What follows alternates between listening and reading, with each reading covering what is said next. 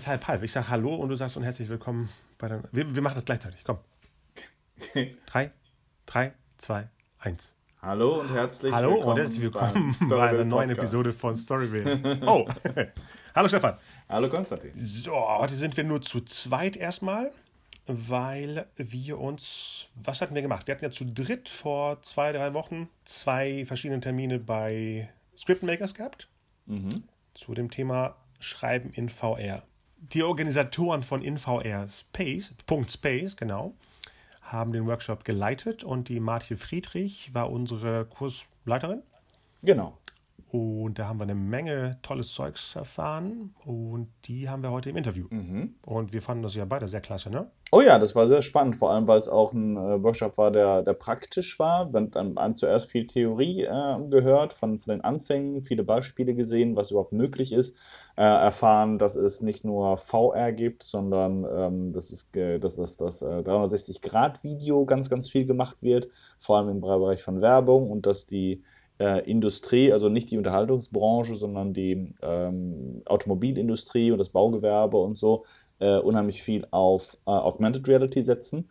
Und besonders toll war es natürlich, dass wir dann sogar die Möglichkeit hatten, einen eigenen kleinen 360-Grad-Film zu drehen. Oh ja. ja, bei dem ich mehrfach gestorben bin. Das fand ich sehr, sehr cool. Ja, von. Ach, Moment, Moment, Moment. Wer hat dich denn umgebracht? Du. Ich dachte, das war nur eine, Du! eine Spritze. Ich dachte, das war nur eine Spritze, damit du umkippst. Der Kontext in diesem Mini-Science-Fiction 360-Grad-Film war, dass alle Zeugen erledigt werden. Du hast mich Des. Pod, des Podcastes. Der Kursteilnehmer. Deswegen ist es kein gutes Geschäftsmodell, aber sehr radikal. Jedenfalls, bevor wir rüberschalten zu der Martje, wollte ich noch fragen, in den letzten Episoden hattest du ja viel erzählt von VR, dass du viele schon ähm, mitgemacht hattest. Ja. Wie wirkte das für dich denn, die zwei Tage? Also viel, vieles kannte ich natürlich auch schon. Ich fand aber trotzdem den äh, Überblick von der, äh, in, der Anfangszeit fand ich interessant, weil mir das eigentlich nicht so, nicht so präsent war. Dass es aber mit Dioramas und, und, und so etwas schon ganz früh Versuche gab, äh, den, den, den Rahmen des Bildes zu sprengen und, und Leute da reinzubekommen. Deswegen fand ich das ähm, also interessanter als, als meistens so Rückblicke in die Anfangszeit eines Mediums sind. Ähm, und fand das ansonsten auch sehr äh, erhellend. Also gerade diese Fragen dann von, von, von der praktischen Umsetzung, äh, wie man daran geht, die, die, ähm, die, die Schwierigkeiten, wenn du eine Kamera hast, in der es keinen toten Winkel gibt, in dem es kein Off gibt, in dem du nicht schneiden kannst, äh, das war einem dann nochmal, wurde einem sehr bewusst. Und auch die Beispiele, die sie mitgebracht hatte, Martje, äh, waren sehr faszinierend. In, in diese eine Sta- Stasi-Experience zum Beispiel fand ich äh, super interessant. Also für mich war das definitiv so ein Bereich, der äh, äh, das, das hat sich für mich auf jeden Fall gelohnt.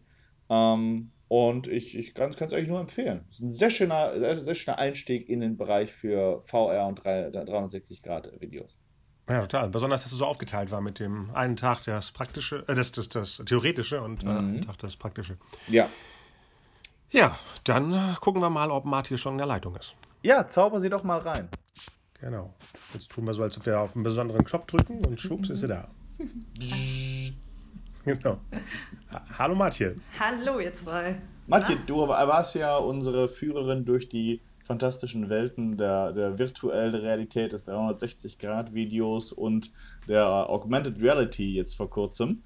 Ähm, und erzähl doch vielleicht unseren Hörern am besten erstmal, ähm, wie, wie, wie dein Werdegang war und wie du bei äh, InVR gelandet Ähm, bist. genau, also kurz zusammengefasst, jetzt bin ich gerade äh, VR-Producerin für invr.space, einer Berliner Firma, die sich äh, auf die Fahne schreibt, ein Full-Service-Studio zu sein für Virtual Reality. Ähm, das kam alles dadurch, dass ich eigentlich ähm, mein erstes VR-Projekt gemacht habe, als ich noch für das UFA Lab gearbeitet habe. Und da hat mich das Thema total angesteckt. Und äh, ich habe mich immer weiter reinbegeben und äh, habe dann tatsächlich ein bisschen in diesem Virtual Reality Umfeld wieder Anleihen gefunden von dem, was ich vorher gemacht habe. Ich bin nämlich eigentlich Theaterdramaturgin, ganz äh, ausgebildete. Und äh, viele Elemente, dieses äh, neu ein Medium entdecken, viele Sachen sind ja eher räumlich gedacht, was installativ ist und dann auch wieder was mit dem Theaterbereich zu tun hatte in der Denkweise. Das hat mich da, glaube ich, äh, fasziniert. Und mhm. ähm, das neu zu entdecken, das mache ich jetzt nur noch. Und äh, habe die Freude in diesem neuen äh, Bereich von Virtual Reality, das mit zu entdecken.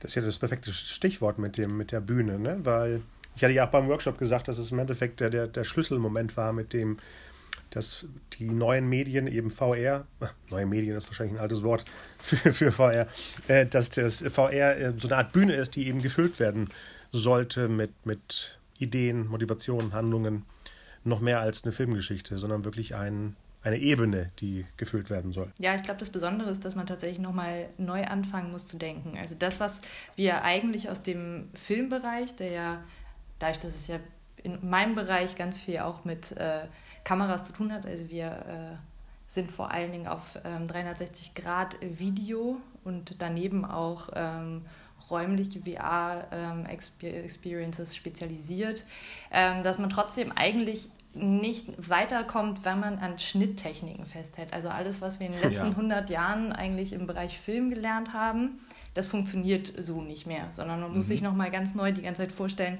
ähm, was habe ich da eigentlich im Endeffekt, was gucken sich die Leute an und in welcher Position sind sie. Kannst du noch kurz mal erläutern, was genau die Unterschiede sind zwischen Augmented Reality, Virtual Reality und 360-Grad-Video? Gerne, ich versuche es mal. Äh, am mhm. einfachsten ist es mal, wenn man dazu irgendwelche Bilder zeigt. Äh, aber ich versuche es mal nur verbal zu erklären. Mhm. Ähm, also es gibt immer noch, äh, viele streiten sich zum Beispiel darüber, ob 360 äh, Grad Video wirklich äh, schon Virtual Reality ist. Denn mhm. 360 Grad Video, um damit anzufangen, ist äh, eigentlich, muss man sich das vorstellen, wie eine Kugel, an die ein Video an alle Seiten projiziert wird. Das heißt, man steht in der Mitte dieser Kugel und hat sich um sich herum ein Video, was weiterläuft. In den meisten Fällen kann man das dann mhm. nicht weiter beeinflussen, sondern ja. es ist eine Kuppel, in der man sich befindet. Ähm, Virtual Reality an sich ist, äh, äh, sind Anwendungen, in denen man ein, äh, eine Experience sieht, abgeschlossen von dem, was eigentlich um einen rum ist. Das heißt, man begibt sich in eine virtuelle Realität. Das ist erstmal relativ grob gefasst. Da kann sich viel drin befinden. Das Wichtige ist die komplette Abschottung eigentlich auch von der äh, Realität, in der wir uns sonst befinden. Während Augmented Reality die erweiterte Realität ist, das heißt, das sind dann, ähm, ich glaube, so am bekanntesten wurde das Ganze mit den Google Glasses, das sind ähm, die Anwendungen, die eine, unsere Realität, so wie sie normal auch um uns herum sehen, erweitern. Sowas wie Pokémon Go ist eine Augmented Reality, weil wir in äh, unserem Umfeld auf einmal kleine Pokémons platzieren können oder ja. Rezepte oder alles andere, was dann in Zukunft noch kommen wird. Mhm. Das heißt, die ersten beiden Punkte sind die, wo man sich abschottet und Augmented ist das, wo man in der realen Welt Elemente mit einführt. Genau. Und welcher von diesen Bereichen ist gerade der ähm, sozusagen lukrativste? Du hast erwähnt, dass, dass ihr zum, dass so viel im 360-Grad-Video-Bereich arbeitet. Ist das derjenige, wo am meisten investiert wird gerade? Äh, Würde ich nicht sagen. Ich glaube, äh, in der Entwicklung ist momentan der Bereich der Augmented Reality der, wo am meisten investiert wird. Das heißt nicht, dass in dem Bereich schon am meisten Geld verdient wird. Mhm. Dafür ist, sind die Technologien gerade noch so am, am Werden. Insofern ist es sozusagen ein Markt, der sich sehr schnell bewegt. Ähm, wo man auch davon ausgeht, dass in den nächsten Jahren immer mehr äh, Geld verdient wird. Momentan ist es wahrscheinlich eher noch die VR-Experiences, weil es inzwischen auch äh, Spiele gibt und Anwendungen, die auf dem Markt schon sind. Ähm, Augmented Reality ist aber eines der Felder, in das am meisten investiert wird. Also alle, alle haben gerade irgendwie große neue Brillen, die auf den Markt kommen. Man möchte sozusagen auch Google mit dem Android und Apple, die haben beide ein AR-Kit oder AR-Core rausgebracht. Das heißt, die, auch die Entwickler sollen sich jetzt darauf spezialisieren, AR-Content zu entwickeln. Das heißt, ähm, das ist erstmal sogar im Consumer-Bereich schon etwas, was äh, sehr stark vorangetrieben wird. Und auch im industriellen Bereich ist AR sehr viel interessanter als mhm. Erweiterung von ähm, vor allen Dingen Entwicklung von Bedienelementen, Menschen, die mit AR-Brillen durch Logistikhallen laufen und dann sehen, ohne dass sie ihre Hände benutzen müssen, wo was gelagert wird oder ein Support ähm, über Landesgrenzen hinweg in andere Teile der Welt, äh, um Maschinen zu reparieren zum Beispiel. Für solche Bereiche mhm. wird das gerade immer weiterentwickelt. Also ja. schon eher die Industrie. Äh, momentan schon. Also ich meine, Industrie ist ja immer einer der Bereiche, der am meisten Geld abwirft. Mhm. Genau. Und im Bereich Unterhaltung ist es ja, wie wir bei dir gelernt haben, die Pornoindustrie. Genau. die auf jeden Fall treibt die das sehr voran. Aber ja. das äh, war ja tatsächlich im Videobereich, also Online-Videobereich auch so, dass äh, Porno tatsächlich Stimmt. das erste war, was das wirklich lukrativ gemacht hat. Und das schaffen die auch wieder im Verborgenen äh, im Bereich VR. Mhm. Aber VHS ja auch im Endeffekt. Ne? Genau, VHS auch. Also ja, all diese ja. Bereiche, man darf das Ganze nicht unterschätzen. Militär und Porno, ja. die sind vorne dabei, auf jeden Fall. Militär und Porno, okay, genau. interessant. Genau. Ja, es gibt Militär ja auch Military, ist ja äh, sehr Porno. bekannt dafür, dass die äh, gerade in der, äh, der Gaming-Branche einiges bewegt haben. Ja. Mhm. Das meine ich damit. Also, dass auch äh, in dem Bereich natürlich Simulationen werden ja auch schon ganz lang gemacht. Also, VR ist ja nichts Neues. Alles, mhm. was wir sozusagen jetzt äh, haben, ist deswegen so interessant, weil wir jetzt die Geräte haben, damit das jeder machen kann. Also mhm. da hoffen ja alle drauf. Es ist zwar noch nicht so, dass jeder zu Hause ein, eine VR-Brille hat und die auch regelmäßig benutzt, aber es ist möglich, weil sie erschwinglich ist, weil es nicht mehr äh, unvorstellbar ist. Ähm, aber Simulationen, wie es zum Beispiel für Piloten seit Jahren angesetzt, eingesetzt wird, mhm. die sind sehr ähnlich dem, was wir da jetzt erleben. Ja. Und die ähm, Unterhaltungsbranche, wo springt die am ehesten auf zurzeit? Ähm, die, die, die. Äh, nicht, nicht, die Nicht-Porno-Branche. Die Familienunterhaltung, ja. Die genau. Familienunterhaltung. Ähm, ich glaube, was am meisten schon auf jeden Fall angekommen ist, dass es das gibt und dass es verfügbar ist, ist äh, sind die Games. Mhm. Ähm, das beginnt bei großen Titeln, die jetzt auch als VR-Experience rauskommen. Ähm, ähm, und außerdem, das, was am meisten gerade noch so ankommt, sind die Auskopplungen aus großen Geschichten. Also es gibt dann schon auch die großen Hollywood-Studios, die auch daran Interesse haben und die dann ähm, äh, kleine Clips rausbringen, wie zum Beispiel ein Trailer für einen neuen Star Wars-Film. Ja. Das ist das, Aber jetzt was im, am im 360-Bereich oder im Feuerbereich? Ähm, das ist dann animiertes 360-Grad-Video, ah. würde man das dann nennen. Aber vorher auch. Also auch die, äh, wo man sich drin bewegen kann, auch da gibt es inzwischen einige Sachen, die da ausprobiert werden. Da mhm. ist gerade die Entwicklung, dass sich natürlich alle darüber unterhalten, wo endet eigentlich äh, der filmische Aspekt oder der VR-Aspekt und wann fängt Gaming an. Ja. Weil wir immer mehr in den Bereich kommen, dass äh, die Experience, die äh, kreiert werden, interaktiv werden ähm, mhm.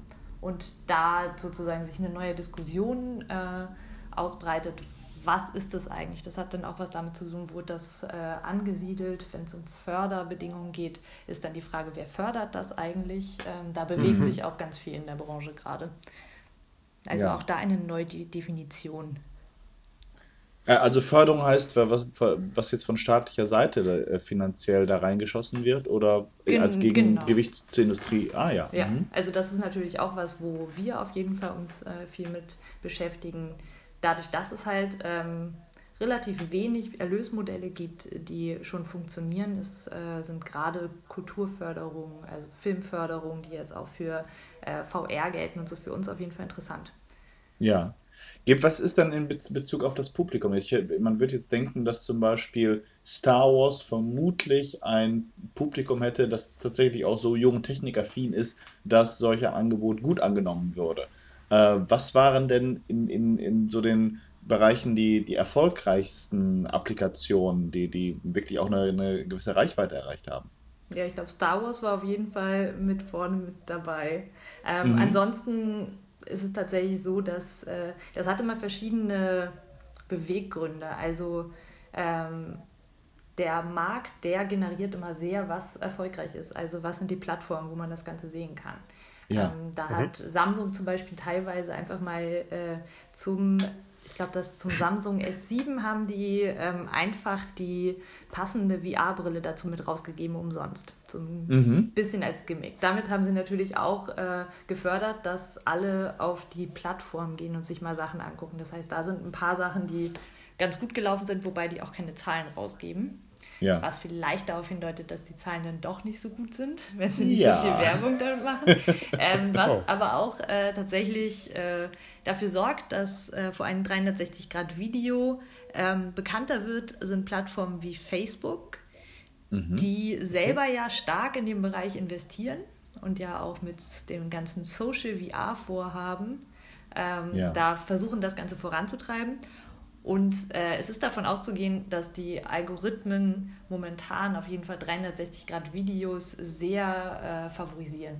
Mhm. Was dafür sorgt, wenn man da Sachen pusht, ähm, die dementsprechend auch mehr angezeigt werden. So wie ja. Fotos und Videos, vor allem, also Fotos jetzt eigentlich von Videos abgelöst werden, sind, ähm, ja. sind da auch 360 Grad äh, Filme ganz äh, gut zu machen. War das nur bei Samsung oder hat iPhone da auch mit drin bei Facebook? Ähm, also die iPhone, äh, also Apple ist insgesamt, was die ähm, VR-Geschichte angeht, sehr zurückhaltend. Also während Samsung ein eigenes Headset rausgebracht hat, ähm, hält sich Apple da zurück, was auch für viele Spekulationen immer mal wieder sorgt, was dann jetzt das mhm. Neue ist, was sie rausbringen. Und äh, was man auf jeden Fall sagen kann, ist, dass, äh, weil man es immer weiter beobachtet, dass äh, Apple sehr interessiert an dem AR-Markt ist. Viel mehr als mhm. im VR-Markt.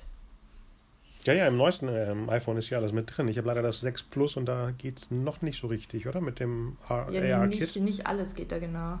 6 ähm. Plus, 6 Plus müsste aber schon gehen eigentlich. Ja? Ich dachte erst ab dem 8. Nee, es wird halt immer sozusagen, also das, was das, äh, was das 10er kann, ist dann wieder erstaunlich, weil die eine ah. Gesicht, Gesichtserkennung auch mit drin haben, was auch äh, wieder auf einer Zusammenarbeit mit einem, also einem Aufkauf von einer Firma basiert, die ähm, sich mit dem Thema AR-Gesichtserkennung und so beschäftigt. Ach so. Mhm. Diese, diese Brillen, die Samsung mit rausgegeben hat, das sind aber nur die, wo man das iPhone vorne reinklemmt, ne? Genau. Keine... Okay, ach so. Genau, es gibt quasi die zwei Unterschiede. Es gibt einen, äh, wenn man von VR spricht, einmal über 360 Grad Video, einmal die Möglichkeit äh, mit einfachen Headsets sind dann sozusagen Cardboard-ähnliche Varianten. Die sind ziemlich weit verbreitet, weil die viel äh, auch verschenkt wurden, gerade die Papp-Varianten. Ja. Gibt es aber in bessere Variante, gibt es die äh, zum Beispiel auch von Samsung oder auch viel von asiatischen Firmen, da äh, kann man vorne das, äh, das Smartphone reinklemmen. Das Smartphone wird in dem Moment sozusagen zum Display und äh, ja. zeigt direkt vor den Augen denn das Bild als Virtual Reality. Mhm. Und dem gegenüber hat man sozusagen dann ähm, bessere Geräte, die eigene Rechner brauchen. Die brauchen dann Rechner, die die Kapazitäten von Gaming-Rechnern haben und äh, kriegen natürlich auch dementsprechend ein besseres Bild hin und haben eine höhere Leistung.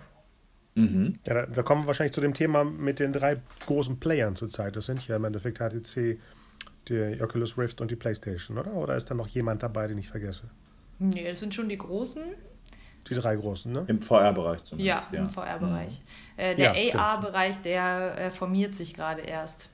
Das ist, mhm. äh, ist noch ein bisschen verfrüht zu sagen, wer da die meisten Verkaufszahlen hat. Welche Arten von Geschichten kann man eigentlich, also sind überhaupt erzählbar? Theoretisch könnte man ja bei 360-Grad-Video und VR eigentlich alles machen, was dann in den interessanten Bereich geht von, äh, was du gerade gesagt hast, wie interaktiv ist das, von diesem Lean Back und Lean Forward, nicht wahr?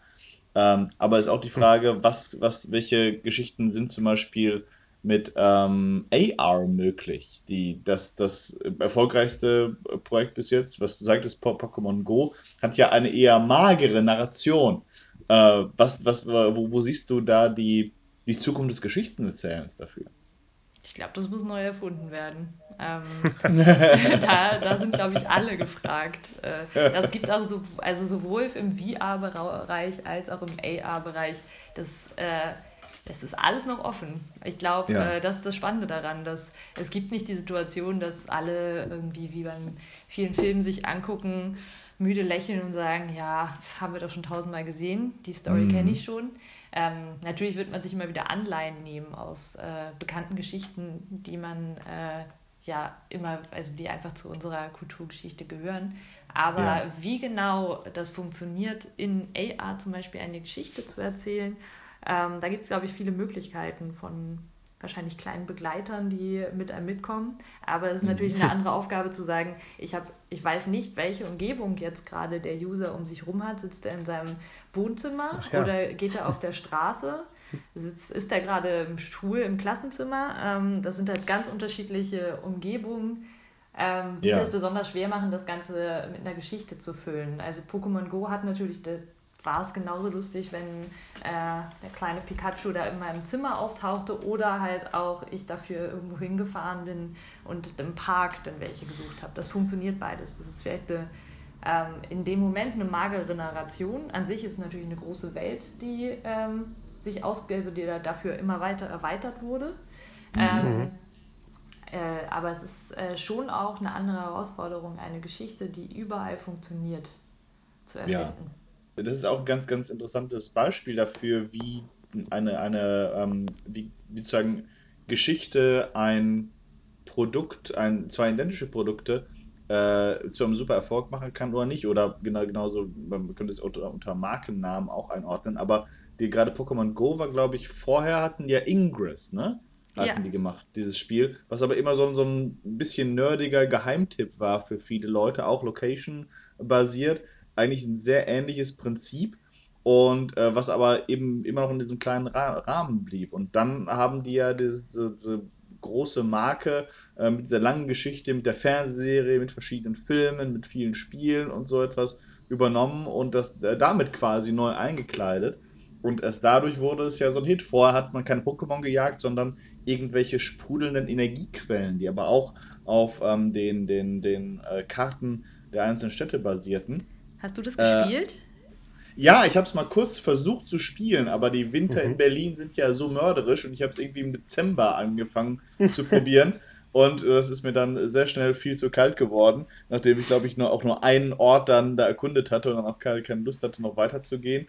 Ähm, äh, äh, ja, hast, hast du es mal längere Zeit ausprobiert, Matthias? Äh, ich habe es gar nicht ausprobiert, muss ich zugeben. Ja. Also ich weiß, dass es das gibt. Wie heißt das? Ingress hieß das glaube ich, ja. Buchstabier mal, Ingress? I-N-G-R-E-S-S. Aha, okay. Ja, und das war wirklich das, das, das, gleiche, das gleiche Prinzip. Mit einem, äh, mit einem, mit einem Science-Fiction-Verschwörungsplot noch dahinter, dass es so zwei Fraktionen gab, zwischen denen du dich entscheiden musst. Und es gab eben diese geheimen Quellen, die überall sprudelten. Und dann hat sich das wie eine, ähm, sozusagen eine weitere Karte über deinen Google Maps gelegt und hat dann mhm. gezeigt, wo die nächsten Quellen waren, die du dann aktivieren musstest. Dazu, dadurch gehörten sie dann dir und äh, du musst dann versuchen, möglichst viele von diesen Quellen zu finden äh, und, und die dann freischalten und so konntest du ähm, in dem Spiel aufsteigen und andere Spieler wiederum versuchten auch dann äh, da für ihre Fraktion bestimmte Bereiche der Stadt zu erobern. Das war, wie lange ist das denn her? Mm. Da ging das schon? Moment, das kommt mir ein bisschen weiter weg vor. Pokémon war ja letztes Jahr, 16, oder? Vorletztes, ja. glaube ich. Vorletztes, oder? Genau. Vorletztes. Mhm. Mm. Ja. Und Ingress ist, glaube ich, müsste vor vier oder fünf Jahren, vier, vier oder fünf Jahren müsste das gewesen sein. Aber mit welcher Technologie ging das denn damals? Ja, schon? also Pokémon geht ja auch mit, ähm, da braucht man ja kein gutes äh, Telefon für. Ach so. Oh. Ähm, also das ging ja auch schon mit den früheren Versionen. Das geht nur darum, dass mit dem, dass die jetzt quasi ein, eine Technologie rausbringen, ähm, die für alle Telefone gilt. Also das, das ist dann sozusagen ähm, ein gemeinsamer Standard, auf den man sich jetzt langsam einigt und ah. damit hat man andere Möglichkeiten. Genau, und das war, fand, fand ich eben da sehr spannend, dass die äh, so bestimmte, man ja eigentlich auch Storytelling-Entscheidungen getroffen haben. Das war nämlich das, was Ingress auch falsch gemacht hat, dass die, äh, diese Fraktionen auch kein, eigentlich gesichtslos blieben und man sich sehr früh für eine von beiden entscheiden musste, bevor man überhaupt wusste, was dahinter stand. Man hatte dann keine, auch gar keine, gar keine Personen, gar keine Bilder ähm, vor, vor Augen. Die, die App war schön designt. Das war, hat auch technisch alles gut funktioniert, selbst mit einem langsamen Handy, wie ich es damals hatte. Äh, aber ist dann, also ich habe viel, viel mehr Zeit und viel lieber äh, verbracht mit Pokémon Go, obwohl auch ich, ich bin eigentlich kein, kein äh, Pokémon-Spieler. Aber durch die Tatsache, dass man da diese äh, auch niedlichen Tiere hatte und diesen Aspekt des Jagens. Man hat nicht nur irgendwo einen Claim reingehauen, sondern man hat dann, man wusste, hier irgendwo muss jetzt irgendein Dingensmon sein ähm, und hat dann das Ganze abgesucht mit der Kamera und hat es dann gefunden und musste dann diese Kugeln werfen und so. Äh, das war irgendwie schön und hat auch dadurch, dass du dann etwas hattest, ne, du, diese Symbole ähm, waren dann in deinem Handy, welche, wie viele Arten von Tieren du schon hattest. Ich habe fast immer diese, diese, diese Rattenviecher bloß gekriegt oder, oder Taubis oder sowas. Ich weiß auch so. gar nicht mehr, wie die alle hießen. Nee. Aber so war dann plötzlich so eine Leidenschaft und ich weiß noch, dass wir dann durch Zufall äh, auf irgendeiner Hochzeit waren, auf einer kleinen Insel irgendwo äh, ähm, ganz weit raus. Und ich habe gedacht, ah, vielleicht gibt es ja hier ein ganz seltenes Tier. So wie man ja auch davon ausgeht, dass das ähm, äh, in, in den entlegenen äh, Regionen noch ja. echte Wildtiere leben. Und war leider dann der, der, der absolute, äh, das absolute Gegenteil der Fall, weil dieser Algorithmus hat das so berechnet, dass eben besonders viele und auch seltene Tiere da vor allem auftauchen, wo viele Menschen sind. Also bei einem, bei einem Fußballspiel oder äh, bestes wäre wahrscheinlich gewesen auf der Gamescom, wenn du da dann Pokémon aktiviert hättest, hättest du wahrscheinlich da einen großen Reibach machen können. Äh, aber so ganz äh, allein irgendwo weit ab vom Schuss, es gab zwar dann Dinge zu entdecken, das war, haben sie auch ganz smart gemacht, dass es immer so architektonische Dinge gab, die man dann für sich freischalten konnte. Ähm, äh, aber äh, so, so, so richtig weit draußen gab es dann insgesamt wenig. Doch durch diese Struktur und weil du das Gefühl hattest, du hast etwas gesammelt und, und du äh, hattest einen, einen erstaunlichen Ehrgeiz auch ausgelöst. Selbst wenn man kein ja. richtiger Fan von, von, von dieser ganzen Reihe war, aber man hatte man war in einem Narrativ drin, das einen mehr äh, packte, als bei Ingress der Fall war. ja, und ich glaube, der nächste Meilenstein ist auf jeden Fall die, die Harry Potter AR. Ja. Hast du es ausprobiert, ah, Konstantin? Pokémon Go? Welches von? Pokémon nee, gar nicht. Nee? Gar nicht. Ich habe das komplett übersprungen und jetzt bin jetzt ich gespannt, was die, das Potterverse äh, damit anfängt. Weil ich glaube, da wird eher Geschichte mit drin sein. Also schätze ich mal. Ja, der bietet ja. sich auch mehr an, ja. Das ist dieses Fantastic Beasts und Where to Find Them, oder was? Nee, ich glaube, das äh, wird äh, hauptsächlich auf, auf Harry Potter, auf die äh, Filmreihe sein. Mhm. Klar im äh, Potter Universe, aber ähm, Fantastic Beasts bekommt, glaube ich, ein großes VR-Spiel. Da habe ich einen Spot gesehen. Das sah ziemlich spektakulär mhm. aus. Weil Fantastic Beasts wird sich so anbieten dafür eigentlich. Klar, ne? Weil Es geht ja um nichts anderes in diesem ersten Film. Und weil sie jetzt ja auch eine neue Filmreihe damit starten, das wäre genau. wirklich optimal. Aber was ja bei dem Workshop so spannend war, was ich spannend fand, ist, dass wir eben noch keine Regeln, keine Strukturen, gar nichts mhm. haben. Wir können erstmal machen, was wir wollen. Obwohl wir ja bei unserem kleinen Testfilm, den wir gedreht haben, ja gesehen haben, dass wir doch auf einiges achten müssten. Oh, ja. Vor allem auf uns selber, ne? Mhm. ja, es gibt noch nicht so viele Regeln. Natürlich äh, wird es immer mehr. Also ein gutes Beispiel ist, dass man am Anfang, als man mit 360 Grad Video angefangen hat, ähm, relativ überzeugt davon war, dass man keine Schnitte setzen kann, dass Schnitte einen sofort rausreißen, dass man, wenn man ja selber in einer Situation ist, sich das für einen überhaupt gar nicht erklären würde, dass man äh, mit einem Schnitt auf einmal ganz woanders sich befindet. Ja. Ähm, inzwischen werden aber en masse Schnitte eingesetzt. Also auch da ähm, ist es eigentlich ein Fehler machen, lernen und äh, wieder neu ausprobieren. Was aber schon heißt, dass äh, einige Sachen raus, raus, rausgefunden wurden, man schon weiß, äh, dass man Schnitte setzen kann, wie man am besten den Raum inszeniert. Da gibt es schon ein paar Regeln, an die man sich halten kann. Mhm. Kommt dir da dann eine Theatererfahrung wieder zugute? Ich glaube vor allen Dingen die Denkweise. Ähm, ja. Ich habe schon den Eindruck, dass viele, die vor allen Dingen aus dem Filmbereich kommen, das erste Mal, wenn sie sich damit beschäftigen, Probleme haben, sich den ganzen Raum vorzustellen. Also nicht zu mhm. sagen, gar kein Problem, ich löse das Ganze so, dass ich einen Zoom mache und dann bin ich ganz nah an der Person dran. Ähm, ja. Das ist etwas, was äh, ich aus dem Theaterbereich äh, noch sehr gut hm. kenne, dass man einfach eine ganze Bühne denkt oder auch sehr installativ arbeitet, dass mhm. äh, sich Menschen da durchbewegen und äh, man ganz anders auch Aufmerksamkeiten auf sich ziehen muss. Das heißt, man ja. muss ja auch beim Theater wissen, wie gebe ich eigentlich eine Aufmerksamkeit an den anderen Spieler ab. Und vieles mhm. von diesen Techniken kann man schon beobachten, dass sie auch in äh, VR wieder eine große Rolle spielen ich habe das ja selber abbekommen. Ich habe ja ähm, letztes Jahr das in ein Musical geschrieben und da habe ich bemerkt, dass ich in, in den ähm, Beschreibungen im, im Text sehr oft Schnitte und Nahaufnahmen drin hatte. sehr gut. Interessant zu merken, dass ich dachte, oh Moment, der Letzte da hinten sieht ja gar nicht, dass jetzt der mit den Augen, die Augen verdreht oder sowas. Ja. Und jetzt müssen wir wieder zurückdenken, um eben in die digitale Welt mit den Elementen der Bühne zu gehen. Ja, mhm. ja auf jeden Fall ist es eine guter, gute Hilfe. Es stimmt natürlich auch nicht direkt, ähm, weil man natürlich in den meisten Theatersachen äh, trotzdem eine Bühnensituation hat mit äh, einer vierten Wand und eine frontale Situation herstellt. Das heißt, ja. wahrscheinlich ist es doch eher ähm, installatives Arbeiten, was in vielen ja. Performances tatsächlich schon gemacht wird, was ja auch ein Trend ist. Glaubst du, dass das, das Theater einer der Bereiche ist, aus dem man gute Inspiration ziehen kann, was überhaupt gemacht werden kann äh, im, im, im, im VR-Bereich? Und gibt es da vielleicht sogar spezielle Arten von Produktion, äh, die man sich ähm, anschauen sollte, sogar wenn, wenn man für VR, AR und 360 Grad arbeiten möchte? Ich glaube, es gibt ganz, ganz viele verschiedene Arten, das zu denken. Ich weiß auch gar nicht, also für mich ist es Theater. Ähm, mhm. weil ich auch aus dem Bereich komme und glaube ich äh, da auch schon viel gesehen habe und äh, dazu Fantasien entwickeln kann. Ich glaube aber, dass andere Menschen genauso durch äh, Geschichten, die sie aus Büchern kennen oder tatsächlich auch von Filmen, wobei man da ein bisschen mehr abstrahieren muss, was äh, Schnitttechnik und sowas angeht. Äh, und dafür ja. fühlt sich das für manche sehr nah an. Das ist sozusagen mhm. die Gefahr. Ähm, ich glaube, da gibt es gar nicht den einen Weg. Für mich sind natürlich sind aber so Arbeiten schon interessant, die äh, im Theaterkontext ganze Welten entwerfen, durch die ich mich dann bewegen kann. Äh, interessant finde ich zum Beispiel äh, in dem Bereich Signa. Ich weiß nicht, ob ihr die mhm. kennt, die Gruppe. Nein. Also Signa ist eine dänische Performancegruppe äh, rund um die Theatermacherin Sina, also Sina mit der Gruppe Signa, ähm, mhm. die wiederum ähm, seit, ich glaube, jetzt auch schon seit über zehn Jahren aktiv ist, auch vor allen Dingen in Deutschland. Und ähm, mehrere Stunden einen Ort bespielt, den man besuchen kann. In Berlin war vor ein paar Jahren zum Beispiel eine Geschichte rund um ein Bordell, das man besuchen konnte. Und man äh, war dann äh, Besucher und es ging um irgendwie äh, die irgendwie Sünden und es war sehr spooky irgendwann.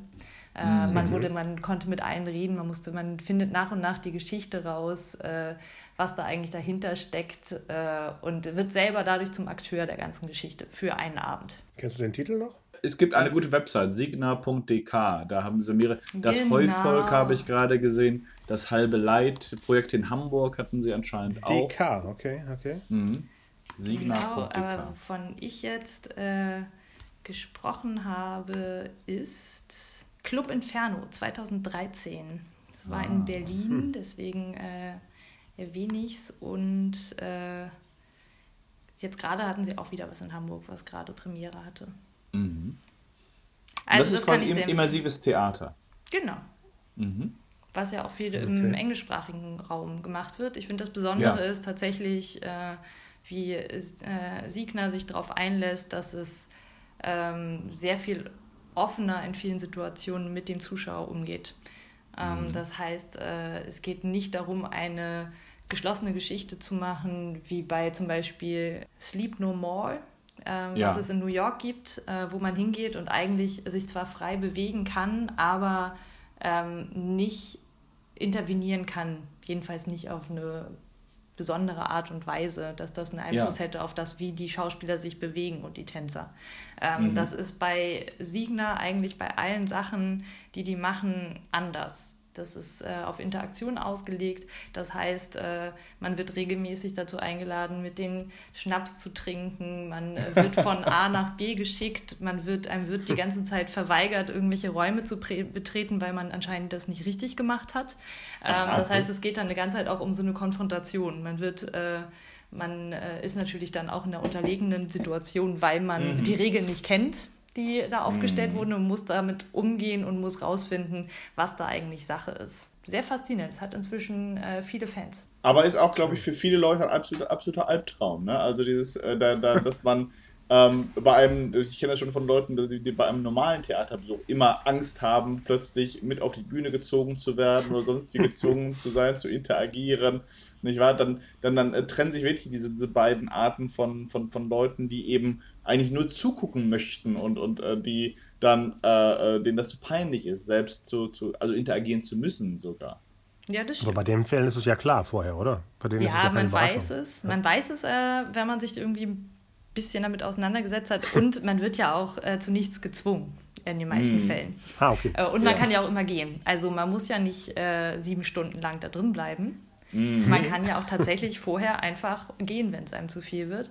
Und man muss sich auch nicht äh, jeder Unterhaltung stellen. Man kann auch relativ gut da durchkommen, ohne dass man jetzt eine Situation hat, die ähm, bedeutet, dass man exponiert irgendwo steht und was aushandelt. Viele Situationen, die mhm. da inszeniert werden, sind auch eins zu eins Gespräche. Und die sind mhm. für die meisten Leute nicht so schlimm. Das Schlimme, weil ja. für viele im Theater ist ja tatsächlich, und das kann ich schon verstehen, dieses, ähm, ich werde in eine Sache reingezogen, alle gucken mir dabei zu, wie ich scheiter. Das Gefühl, was mhm. entsteht, ist, man kann ja auch nur scheitern, weil die anderen wissen die Regeln auf der Bühne genau.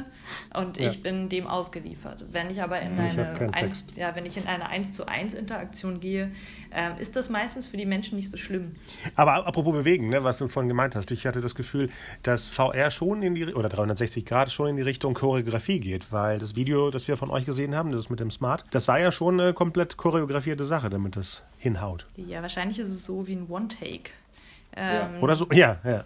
Dass äh, in den meisten, also man man kann zwar inzwischen Schnitte einsetzen, man macht es sehr vorsichtig. Das hat jetzt nichts mit den äh, vielen Sprüngen zu tun, die wir sonst äh, in Filmen gewohnt sind. Und dadurch entsteht in vielen Situationen, dass man ähm, ja erstmal in einem Raum bleibt. Das heißt, die mhm. Schauspieler müssen in dem Moment sehr genau wissen, was, äh, was passiert und ja. das wie wir das auch probiert haben, in einer gewissen äh, Dauer dann auch äh, wieder so zu machen. Das heißt, das hat schon was mit einer längeren Inszenierung zu tun, das stimmt. Apropos Länge, äh, momentan ist es ja auch so, dass VR, also gerade VR ähm, und also alles, wo du, wo du quasi eine VR-Brille als, als auch Abspielgerät benutzt, äh, bestimmte Schwierigkeiten noch hat, unter anderem, dass es anstrengend ist für die Augen, dass man automatisch getrennt ist von, von allen Leuten, die jetzt um einen herum sind. Ähm, dass man immer diesen, dieses, diesen Moment der quasi Hilflosigkeit oder das, das ausgeliefert sein hat, weil man eben die, weil die, die sozusagen alle zentralen Sinne erstmal komplett abgeblockt und auf dieses Produkt ähm, äh, gerichtet sind. Wie ist denn momentan die, die äh, normale Länge von, von, von äh, Videos oder, oder ähm, Programmen, Apps in diesem Bereich. Auch das verändert sich, glaube ich, stetig. Man hat das Gefühl, ähm, es soll immer länger werden. Allerdings äh, gehen jetzt die meisten Experiences, die rauskommen, ähm, nicht über die Länge von sieben, acht Minuten hinaus. Kann mhm. natürlich aber auch bis zu 15 und 20 Minuten manchmal sehen. Ist aber ähm, auf Dauer anstrengend. Also das, äh, ja. wie, wie, du sagtest, mit den Devices zusammen, mit der Hitzeentwicklung, Wärmeentwicklung, ähm, mhm. dass man das gar nicht so lange macht. Bei mhm. manchen Experiences, die sich aber eher darauf, äh, also wo man sich drin bewegt, das kann man durchaus länger machen, dass man halt ähm, äh, wirklich äh, sich in der Situation befindet. Schwieriger ja. ist es, wenn man etwas macht, wie zum Beispiel, du hast unsere Fahrt mit dem Smart erwähnt, wo man die ganze Zeit bewegt wird und das auch eine gewisse Form von äh, Schwindel auslösen kann und ja. Motion Sickness hervorruft. Das können Menschen tatsächlich nicht so lange machen. Mhm. Also eine von uns losgelöste, abgekoppelte Bewegung ist sehr schwer. Ja. Ja, apropos mhm. Bewegen im richtigen Raum. Nächsten Montag gehen wir in, ins Exit VR. Ja, sehr schön. Ja, ja, und machen geht eine eigene Episode dazu. Sehr gut. Mit wem geht ihr? Geht ihr zusammen? Ja, ja zu dritt. Zu ja. dritt. Und vielleicht eine vierte. Mal gucken. Äh, ihr braucht jemanden viertes. Mitmacht. Das würde ich euch äh, sehr empfehlen. Obwohl ich glaube, man okay. kann es auch zu dritt machen. Dann ist man zu dritt in einem Raum wahrscheinlich. Mhm. wahrscheinlich. Könnte voll werden, aber Wie voll werden? Nein, ich meine in der virtuellen Welt, wenn ihr zu dritt da rumlauft. ihr habt schon oh. selber genug Platz, aber in der virtuellen Welt könnte es voll werden. Ja, aber sehr uh, schön. Okay. Doch, das bringt, äh, bringt großen Spaß. Eine ja. tolle Sache. Ich bin da auch sehr, auch, auch, auch, auch sehr gespannt drauf. Äh, ich habe es auch noch nie gemacht. Ich habe auch in, in einem normalen äh, Leben noch keinen kein Exit. Äh, also es ist nee, ich auch nicht. Und sowas. Nein? Okay, aber ihr kennt das Prinzip. Ja. ja. Ich habe noch einen Gutschein an der Pinnwand hier, aber noch nicht aus, aus eingesetzt. Mhm. Aber es ist auch, ne, weil, weil, das ist ja, man kennt das ja aus Computerspielen. Also, wenn man da viel gemacht hat in Adventure, das war, glaube ich, auch eine der ersten Sachen, diese, so, so Apps, wo man aus den sehr einfach gemachte Handyspiele, wo man aus einem äh, Raum äh, fliehen musste, so quasi du meinst die Amiga-Spiele von Äh, auch, ja, ja, aber auch auf, auf, auf, der, auf, der, auf den Handys gab es dann diese, die, das war, glaube ich, das erste Mal, dass ich überhaupt Escape the Room gesehen habe. Ähm, und das ist mhm. tatsächlich so ein Subgenre mittlerweile. Was aber ja. auch eine interessante Frage ist in Bezug auf die Länge, nämlich ähm, Wiederspielbarkeit oder Wiederabspielbarkeit. Ob das etwas ist, was ähm, über kurz oder lang werden diese Projekte ja länger werden, auf jeden Fall welche, welche Maximallänge irgendwann erreicht wird, das, das muss man gucken, ob es sozusagen dann Lawrence von Arabien oder der mit dem Wolf tanzt oder Avatar dann tatsächlich so vier Stunden in diesen Dingern sitzt, ist ja jetzt nicht nur ein schöner Gedanke, sondern bringt einen wirklich so ein bisschen in Richtung Matrix. Ähm, ja. Aber fürs Erste, also auch durch, durch die technischen Limitationen, äh, sind wir bei diesen kurzen Dingen. Und das ist natürlich dann eine, eine spannende Frage, ob man vielleicht wirklich denken muss in Richtung von so die Sachen, die wir aus Filmen kennen, aber auch vor allem Spielen, Easter Eggs. Ob es notwendig sein kann, eine so Experiences zu schaffen, die einfach immer wieder und wieder und wieder abspielbar sind äh, und man immer wieder etwas Neues entdeckt. So wie ja auch zum Beispiel die, die Tatsache von, von, von DVD-Sales und Wiederholungen äh, Serien wie die Simpsons verändert haben, wo plötzlich mehr Wert gelegt wurde auf den Hintergrund. Dass man weiß, mhm. die Leute gucken sich nicht unser Projekt, äh, unser Produkt nur einmal an und dann nie wieder oder vielleicht nächstes Jahr, wenn es wiederholt wird, sondern die kaufen sich das, die gucken es nochmal an und nochmal und nochmal. Das ist, äh, das ist, das so gebaut wird, dass man ähm, äh, es, keine Ahnung, acht, neun Mal benutzen kann und immer wieder noch etwas Neues entdeckt. Also prinzipiell äh, bietet sich ja schon 360 Grad Video eigentlich dazu an, dass man es immer wieder anguckt. Äh, mhm. Wenn es gut gebaut ist und wirklich 360 Grad, das heißt wirklich in alle genau. Richtungen etwas passiert, mhm. hast du ja. ja automatisch durch dein Blickfeld überhaupt gar nicht die Möglichkeit, alles zu sehen. Das mhm. heißt, ähm, irgendwas entgeht dir immer. Äh, es gibt natürlich jetzt immer mehr auch die Arbeit an der Dramaturgie, dass, wenn es gut gebaut ist, du schon dahin guckst, wo auch was passiert. Da durch, wird durch, äh, durch Sound oder durch Blickrichtung, also wenn ein Charakter in eine Richtung guckt, werde ich wahrscheinlich diesem Blick auch folgen, um zu sehen, was er sich da anguckt. Ähm, mhm. Dadurch kann man ganz schön viel lenken und auch der Sound wird äh, immer räumlicher. Das heißt, ich kann auch, äh, wenn ich die Experience höre, in vielen Fällen schon ähm, hören, aus welcher Richtung ein Geräusch kommt. Das heißt, auch da mhm. werde ich mich hinbewegen. Ähm, Praktisch ist es allerdings so, ähm, dass ich jetzt nicht den Eindruck habe, dass äh, die Leute dadurch, dass sie wissen, dass sie ja nicht die ganze Zeit hinter sich geguckt haben, ähm, dadurch das Ganze nochmal und nochmal sich angucken. Das ist die Hoffnung und ich glaube, das haben alle, die etwas kreieren, sei es ein Buch schreiben oder einen Film drehen. Ähm, möchte man natürlich am liebsten, dass die Leute das so toll finden, dass sie es immer wieder machen. Ähm, ja. Ist jetzt äh, auch nicht das, was ich normalerweise mache. Äh, wenn, dafür muss ich schon ein großer Fan sein. Dann gucke ich mir einen Film auch zum zehnten Mal an. Ja. Wahrscheinlich ist es da das Gleiche. Diese Wiederspielbarkeit ist aber, also Wiederspielbarkeit deswegen, wenn es, äh, sage ich spielbar, weil es äh, in der Interaktivität natürlich eine ganz andere Sache ist. Das heißt, wenn mhm. ich wirklich mich rein bewege und eine Entscheidung habe, die ich treffe, dann ist es auch sehr viel interessanter, das Ganze nochmal zu machen, weil das ja nicht heißt, dass ich das Gleiche erlebe, sondern wirklich einen Unterschied erlebe. Mhm das ähm, ist ja auch weit verbreitet, gerade in der Spielbranche, dass Leute tatsächlich das einfach nochmal spielen, weil sie ja. nochmal eine andere irgendwie Challenge erleben möchten, weil sie wissen, ah, in dem Moment habe ich mich so entschieden, da ist der Charakter gestorben. Was wäre eigentlich, mhm. wenn ich mich da, dagegen entschieden hätte und das wäre mein Begleiter geblieben für den Rest des Spiels. Aber in dem Fall ist man ja selber die Person, ne? die dann umkommt. Ja, du kannst ja auch Begleiter haben. Es gibt ja, so, ja dich stimmt, als Protagonisten ja, ja, und du hast ja ähm, Leute, die du begleitest. Wobei du ja nicht zwangsläufig immer der Protagonist sein musst, ähm, kannst mhm. ja auch beobachtend sein. Das ist äh, genauso vielfältig äh, deine Rolle wie auch in anderen Medien. Genau, der eigene Sidekick, genau. Genau. Ähm, tun wir mal so, wir sind, dass du jetzt so eine Art Medium bist und erzählst uns jetzt, was wir in naher Zukunft erwarten könnten. Also 2018 würde ausreichen. 2018. Was erwartet uns in der, in in der Hinsicht? genau. So. Da passiert doch jeden Tag was Neues. Ja, immer, immer. Ja. Also äh, gerade kommen wieder neue Headsets raus. Ähm, es passiert so einiges. Äh, was, was man merkt, ist, dass äh, in vielen Bereichen das Thema VR größer wird. Ähm, es wird dem mehr Aufmerksamkeit auf jeden Fall geschenkt. Also die großen Festivals haben jetzt eigentlich ähm, die meisten eine eigene VR-Sparte. wo mhm. wirklich oh. tatsächlich äh, VR auch als eigener Gegenstand dann jetzt auch wertgeschätzt wird.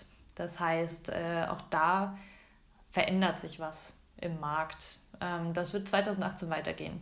2018 wird sich hoffentlich der, das auch weiter ausdifferenzieren, äh, wie das mit dem Geldverdienen in dieser Branche überhaupt funktionieren kann.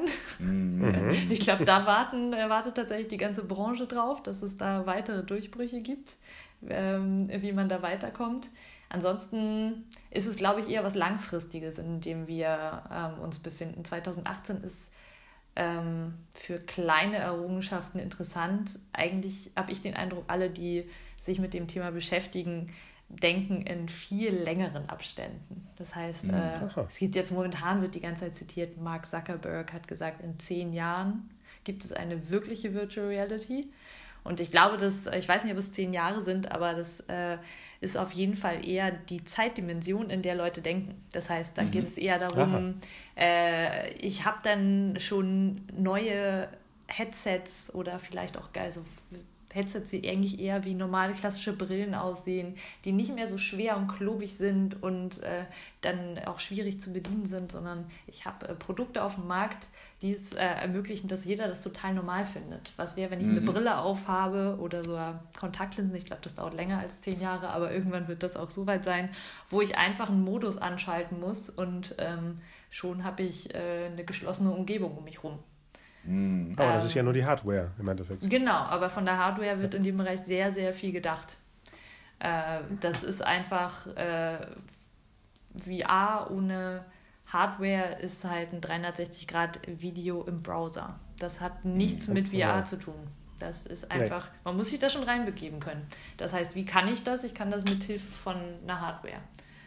Insofern ist natürlich, äh, ist da ähm, die Fantasie groß und ich glaube, es ist auch gar nicht so unrealistisch. Es gibt so viele Bestrebungen gerade, das weiterzuentwickeln, dass äh, man jedes Mal, wenn man eine neue Produktion anfängt, sich erstmal damit beschäftigen muss, äh, für welches Device mache ich das. Ja.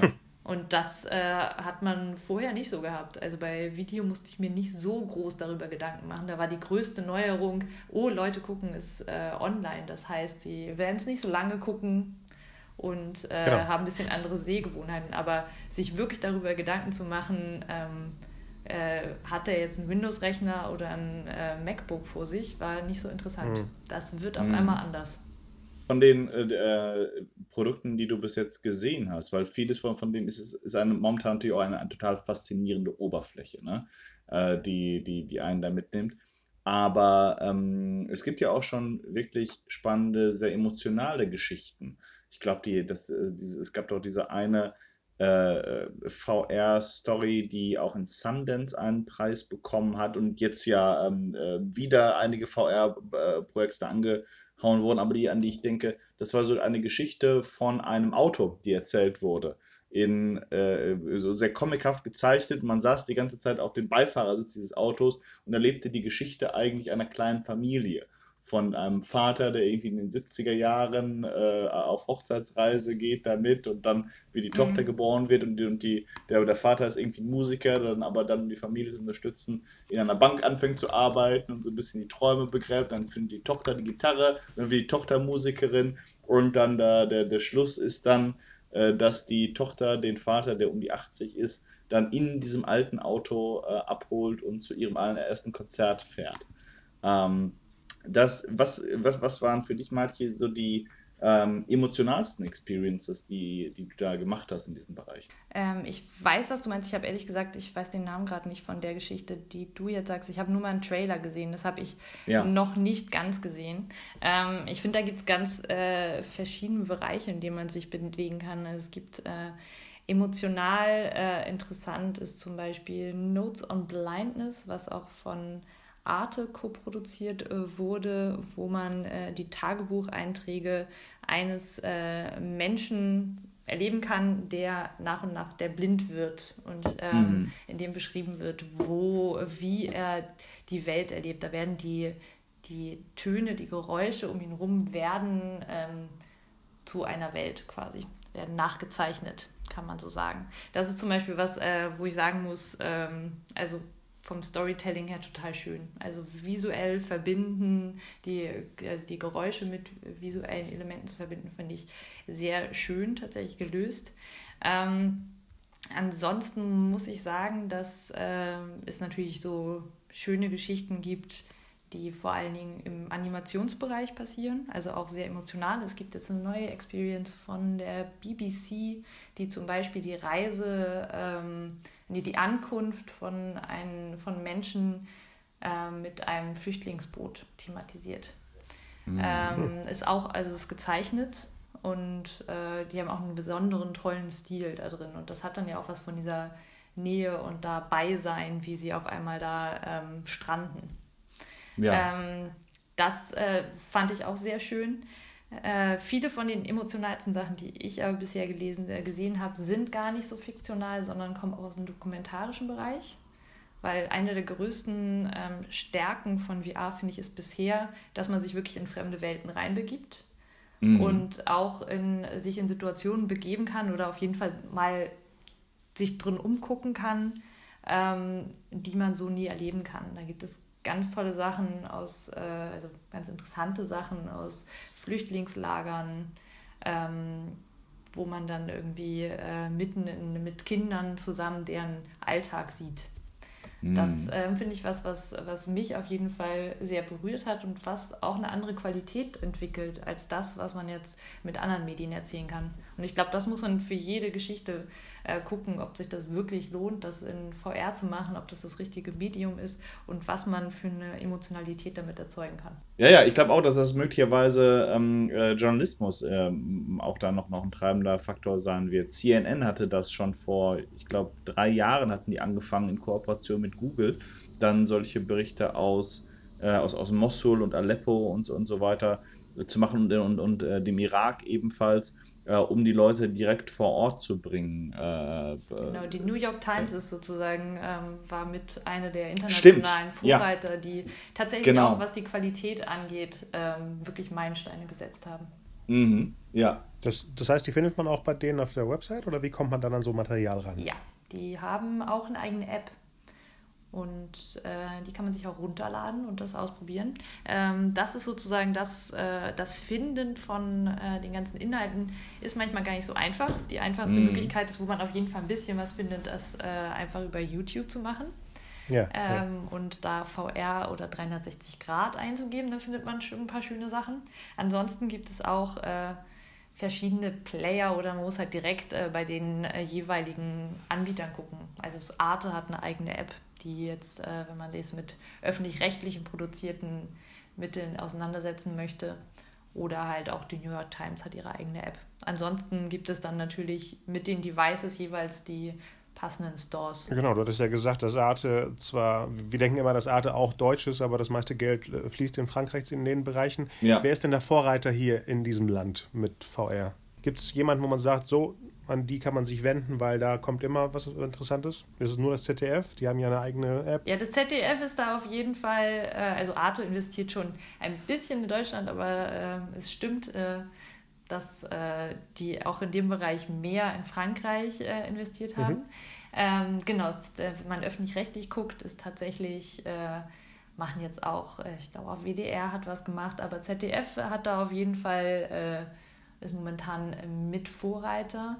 Die äh, Privaten sind da noch sehr zurückhaltend, weil es halt noch nicht die Möglichkeit gibt, das gut zu monetarisieren. Und da mhm. ist sozusagen, wenn man sich auf dem deutschen Markt umguckt, ähm, auch die große Schwierigkeit. Also es gibt viele sehr ambitionierte äh, Menschen, die VR vorantreiben möchten.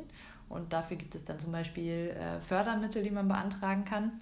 Ähm, ansonsten mhm. muss man mhm. das kommerziell machen und äh, wie zum Beispiel, du erwähntest den den Film, den, äh, der für Smart gemacht wurde, ähm, das war, war natürlich eine Werbung. Da kann man sich schöne Sachen überlegen, aber mhm. da hat man natürlich eine ganz klare Werbebotschaft, die vorangetrieben werden muss. Und da liegt aber, das ist aber, glaube ich, nicht nur im VR-Bereich so einfach noch die Möglichkeit, damit auch Geld zu verdienen. Ansonsten ähm, warten, glaube ich, alle darauf, dass es äh, die Möglichkeit gibt, das besser zu distribuieren, damit man dann auch ähm, das wieder refinanzieren kann. Das heißt, momentan ist es auch eher ein, ein, ein Beiprodukt, äh, auch ein sehr aufwendiges, nicht wahr? Also du, du hast erwähnt, dass das, das äh, bei großen Filmen wird, wird das gemacht. Äh, die Smart, äh, das, äh, das, das Video, das ich für Smart gemacht habe, war wahrscheinlich auch nur ein Teil einer, einer größeren Kampagne. Also auf eigenen Füßen wird es wahrscheinlich noch eine Weile äh, brauchen, bis, bis sozusagen VR oder AR zu einem Hauptmedium wird. Hm? Ja, es gibt halt auch noch nicht die Zahlen, die für ähm, die, die das bezahlen müssten, damit das weiter vorangetrieben wird, das belegen, dass sie damit genug Menschen erreichen. Ja. Das heißt, das ist natürlich für, auch für in dem Bereich ähm, für viele eine, eine Sache, die sie machen wollen, die natürlich dann auch innovativ ist, das zu machen. Mhm. Das heißt, eine gewisse Aufmerksamkeit kriegt man damit schon aber ähm, man hat natürlich nicht die große Massenwirkung, wie man sie mit anderen Sachen hat. Also ein, äh, ein normaler Spot wird wahrscheinlich immer noch, äh, ist wahrscheinlich besser auszustrahlen oder irgendwie eine andere äh, Kampagne, die man macht. Mhm. Man muss nicht Klar. immer überall, also man müsste ja eigentlich dann auch jedes Mal das Device dazu ausgeben, damit es wirklich so gesehen wird, ähm, wie man sich das vorgestellt hat. Deswegen ist es viel ähm, auch tatsächlich für dem Point of Sale in dem, also im Werbebereich für den Point of Sale gedacht, wo man das Ganze auch betreuen kann.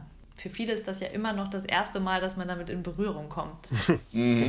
Klar. Dann. Im Bereich VR spricht man dann von der VR-Entjungferung. Das finde ich mal ein bisschen strange, aber ich mag das nicht so gerne. Aber es gibt da äh, sehr schöne Videos von Leuten, die das erste Mal VR ausprobieren und ähm, eigentlich durchweg äh, überrascht und erstaunt und äh, freudig sind. Wie nennt sich das denn bei AR? Das erste Mal. Ich weiß ich auch nicht. Heavy Petting. Wort. Ich finde das sehr männlich gedacht, dieses das damit ja. zu vergleichen.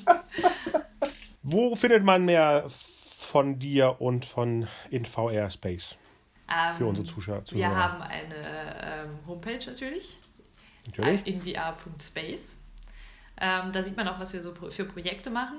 Äh, ansonsten äh, sind wir tatsächlich immer mal wieder vertreten auf Veranstaltungen und äh, bieten auch VR Cinema an. Also genau das, was wir mhm. geredet haben. Das, was man ja machen muss, um das Ganze besser zu verstehen, ist vor allen Dingen viel gucken. Das haben wir in unserem Workshop auch zusammen gemacht.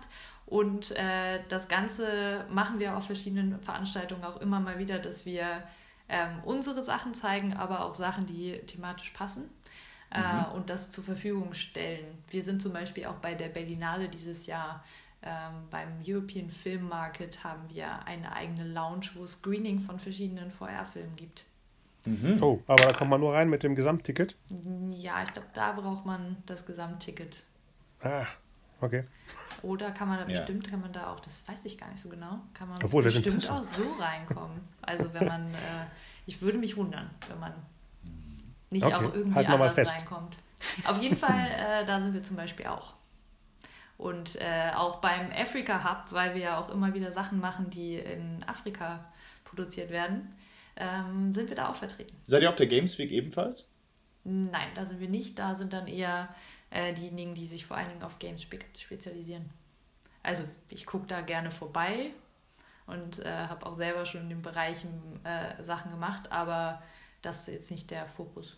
Weil das natürlich auch interessant ist, weil äh, das, das hat jetzt ähm, im Übergang vom, vom vorletzten zum letzten Jahr, dass im vorletzten Jahr ein wahnsinniger Überhang an, an, an Mobile Games Anbietern war. Und die sind jetzt bis auf eine, glaube ich, alle weg, äh, weggeblieben. Ja, die hatten auch total den Crash zwischendurch. Ja, ja, ja. Und stattdessen sind, sind VR-Projekte aus dem Boden geschossen. Plötzlich war irgendwie, also die hatten in, genau den, den, den, Raum gefüllt, den die, die Mobile Games eigentlich hinterlassen haben. Aber trotz des großen Aufwands, der natürlich dahinter steht. Aber das fand ich ähm, sehr spannend, dass auch da in, in der, in der, in der Games-Branche eben eine wahnsinnige Aufbruchsstimmung in Bezug auf äh, äh, diese neue Technologie da besteht. Einmal mit Portierung von, von alten Projekten wie, VR Skyrim und sowas, mhm. aber auch ganz spannende neue Sachen wie Ganzlinger, glaube ich, hieß das, wo man in so Westernstädten dann damit gearbeitet hat. Also das könnte auch noch so, so ein Bereich sein, aus, aus dem vielleicht äh, ganz spannende Impulse kommen. Ja, das bringt auch total Spaß. Also das, was es mhm. schon gibt. Es ist alles noch relativ kompliziert, das Ganze aufzusetzen. Ähm, und äh, viele in der Games-Branche sind von dem momentanen Status auch noch ein bisschen enttäuscht, aber mhm. da gibt es natürlich viel Neugier, was als nächstes rauskommt. Ja. Äh, und da gucken ja, ja. immer alle gespannt, wohin sich das Ganze weiterentwickelt.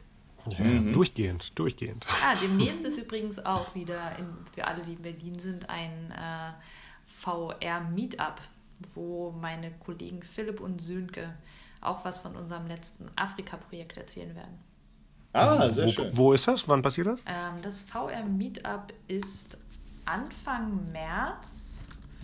Und zwar, ich lass mich, äh, lass mich kurz nachgucken. Wir können den Link auch dann in die, äh, auf die Facebook-Seite tun. Genau, ihr findet das unter VR Meetup Berlin. Hier am, ein, nee, am 21. Februar ist das. Mhm. In der Mediendesign Hochschule soll das sein. Also während der Berlinale noch. Ja, Ah, in der letzten Berlinale Woche. Ja. okay. Cool, müssen wir da, da, da drauf machen. Wie viel, äh, aber nicht, dass so viele Leute kommen. Ist begrenzter Platz nur? Ja, man muss sich bei, äh, bei dem Meetup äh, anmelden Mhm. über die Plattform Meetup. Und äh, ansonsten kommt man auf die Warteliste, wenn es schon zu viele Anmeldungen gab. Ja. Auf jeden Fall ist das ein, äh, einer der größten Meetups, also VR-Meetups äh, Europas. Cool. Ähm, da ist also gerade Berlin auch sehr rege. Und da kann man auch immer Sachen ausprobieren. Es gibt Talks und äh, es werden auch immer wieder Experience vorgestellt, die gerade in der Entwicklung sind. Und dann gibt es die Möglichkeit, Sachen zu testen. Sehr cool. Aber es gibt noch keine Möglichkeit, remote dabei zu sein, indem man eine VR-Brille aufhat und zum Beispiel in Bremen sitzt. Nein, ich glaube. Äh, Also immer in die falsche Richtung guckt. nicht. da hat man noch ein bisschen Problem mit der Übertragungsrate, würde ich sagen. Es sind Noch, sehr, noch. sehr viele Daten momentan, die äh, von A nach B dafür transportiert werden müssen. Mhm. Das gibt schnell Probleme. Aber das, das, das, das, das, das wird kommen. Ich habe ich hab jetzt schon Spiele gespielt, also quasi, ähm, äh, wo, wo man selber Avatare hatte. Das war einerseits sehr eingeschränkt, also die, die ähm, äh, von, von, von Ubisoft, äh, äh, wo man quasi die Werwölfe von Dunkelmoor gespielt hat. Und es waren wirklich fünf Leute, mit denen du alle äh, ähm, per, per Kopfhörer verbunden warst und jeder hatte seinen Avatar. Und dieser Avatar hat tatsächlich auch Mimik äh, über, übernommen von den Worten, die du gesagt hast. Du konntest dich unterhalten, du hattest eine Reihe von Gesten, die du machen konntest. Ich glaube tatsächlich auch, dass das in, in, in ähm, vielleicht in zehn Jahren, wie, wie Zuckerberg gem- gemeint hat, äh, eine Art ist, wie sich Leute über weite Grenzen in, entfernt ähm, und unterhalten werden. Meet, Meetupen werden. Ja, ich glaube, wir, wir erleben gerade nur den Start. Aber ich bin auch eine VR-Enthusiastin. Ja. Ich bin da sehr optimistisch. Und ich glaube natürlich auch nur an das Gute in der ganzen Sache. Und das Schlechte, was alles auch damit passieren kann, das Ja, blende ja. ich erstmal aus. Ja, finde ich, find ich sehr sympathisch. Das ist, das ist in Deutschland nicht so häufig zu finden. Das Schlechte passiert doch sowieso. Erstmal äh, Ja. enthusiastisch rangehen und das Gute daraus holen. Und ich Denke glaube, ich da auch. kann man noch sehr viel machen. Ja. Ja, die Guten müssen immer was machen, damit es äh, vom, vom Gleichgewicht her passt. Genau. Mhm. Und immer machen, einfach. Das Schöne Ja. in dem Bereich ist einfach machen, ausprobieren und äh, Fehler gehören dazu. ja. Und Bald, bald wenn der Storyville-Podcast in VR ist dann, Ja. und jeder seinen Avatar mitbringt und Mimik und alles mit dabei ist, dann haben wir es geschafft. Ja, dann müsst ihr noch Ja, ein bisschen vielen, vielen Dank durchhalten. für die ganzen Infos. Gerne, gerne. Wir bleiben am Ball. Das ist wahrscheinlich das letzte Mal, dass wir von dir was hören, weil so schnell wie das alles geht, müssen wir wahrscheinlich ein paar Fortsetzungsepisoden machen, um hinterherzukommen. Machen wir. Und äh, noch eine persönliche Frage für uns äh, Workshop-Teilnehmer. Wird es eine Fortsetzung geben von dem Kurs, den wir besucht haben? Wollt ihr das gerne? Ich dachte, ich, wir Für- lassen für euch jetzt erstmal mit, äh, mit dem loslaufen und ausprobieren.